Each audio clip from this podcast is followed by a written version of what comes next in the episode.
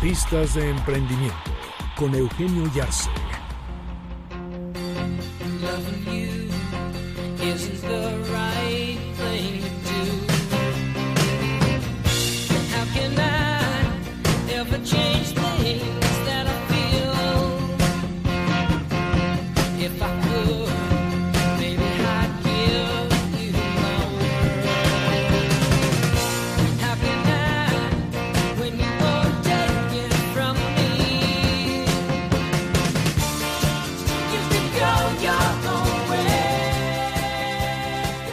Al ritmo de Fleetwood Mac, saludamos Eugenio Yarse, ¿cómo estás? Mi querido Gerardo, ¿cómo podríamos comenzar una tarde mejor que escuchando una pequeña introducción de esta pieza de Fleetwood Mac? ¿Cómo ves? No, bueno, a mí es un grupo que me encanta. ¿Sabes que este disco Rumors de 1977 es de los 20 discos más vendidos de la historia? 40 millones de copias vendió Rumors de Fleetwood Mac. Mira, y por eso quise traerlo a colación por dos cosas. Primero, por el nombre de la pieza, este, la importancia que tiene este grupo y también alguna historia que hay alrededor de esto y que tiene que ver con mucho de lo que abordamos de emprendimiento, crecimiento, etcétera, ¿no? Go eh, your own way o ve por tu propio camino, ¿no? Una pieza que componen pues por un problema de separación de Steve Nick, ¿no te acuerdas, no? Entonces se comienzan a separar y sale esta pieza pero que al final tiene una frase que es muy interesante y quiero ah, relatar un poquito una breve historia sobre Mick, eh, uno de los fundadores, ¿no? Sabes, el baterista ha sido de la base, él con John han sido la base fundamental de esto. Pero mira, hay una historia sobre él, de cómo batalló él en el colegio, ¿no? Él no podía con las matemáticas, con el abecedario, con la teoría. Él lo que quería era tocar la batería, ¿no? Pero ya sabes, cuando estás en la escuela y no se te va bien con los matemáticos o la literatura, etcétera, después te cuelgan etiquetas, ¿no? Como no sirves para nada, no de, qué vas a vivir, ¿no? Este, cómo va a ser tu vida, ¿no? Y él se sentía etiquetado, pero su gran pasión pues, era tocar la batería.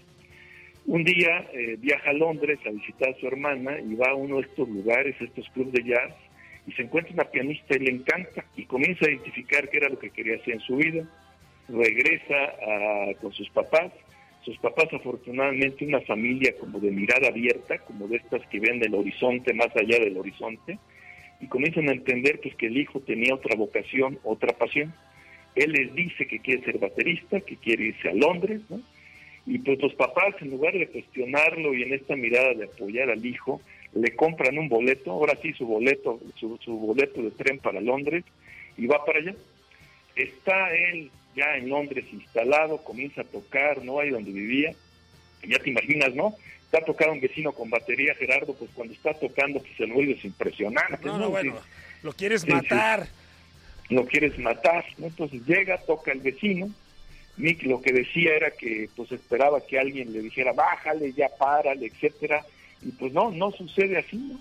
Sucede que era un tecladista, Peter Barden, ¿no? Y que le dice, oye, pues me parece cómo tocas la batería, ¿por qué no te vienes a echar una tocada conmigo y nos vamos a un concierto?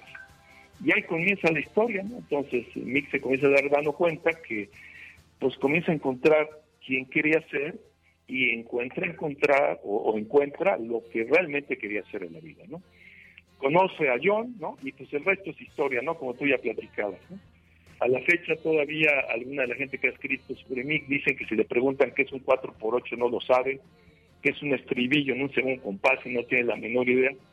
Pero ¿qué viene todo esto, mi querido Gerardo Auditorio? Mira, viene porque lo relaciono con Sir Ken Robinson, ¿no? Sir Ken Robinson es, acaba de fallecer el 21 de agosto, es uno de los hombres que puso esta plática, tiene una plática en TED, la más, en TED, la más vista, tiene más de 67 millones de visitas, ¿no? Y él ha sido una persona que ha fomentado o ha impulsado muchísimo que en las escuelas debemos fomentar la creatividad y la imaginación. Y él habla que debemos buscar el elemento. El elemento es para él ese espacio donde encuentras lo que te gusta hacer, lo que te apasiona, lo que se te da, donde se une y fluye tu mente y cuerpo y encuentras como esta capacidad para crecer, ¿no? Y entonces tomo el ejemplo de este hombre de, de Mick de Fleetwood Mac porque pues él se cuestionó, ¿no? Si se hubiera dado por sentado su habilidad, pues no podía con las matemáticas, no podía con la teoría, no podía con el abecedario, pero pudo de una manera extraordinaria con la batería, pero lo que se hizo se cuestionó. Entonces, aquí viene esta reflexión, Gerardo y auditorio, que creo que más que nunca en estos momentos nos tenemos que cuestionar nuestros razonamientos, nuestras suposiciones, confiar en nuestras habilidades, identificar nuestras pasiones y como dice la canción, ve por tu propio camino y encuentra el elemento. Querido Gerardo, pues mira, hoy con Fleetwood Mac hacemos esta reflexión y espero que sea de utilidad. Qué buena historia, qué buena historia, Eugenio, y qué buena reflexión. Muchas gracias, te mando un abrazo. Un abrazo y muchas gracias. Muy buenas tardes.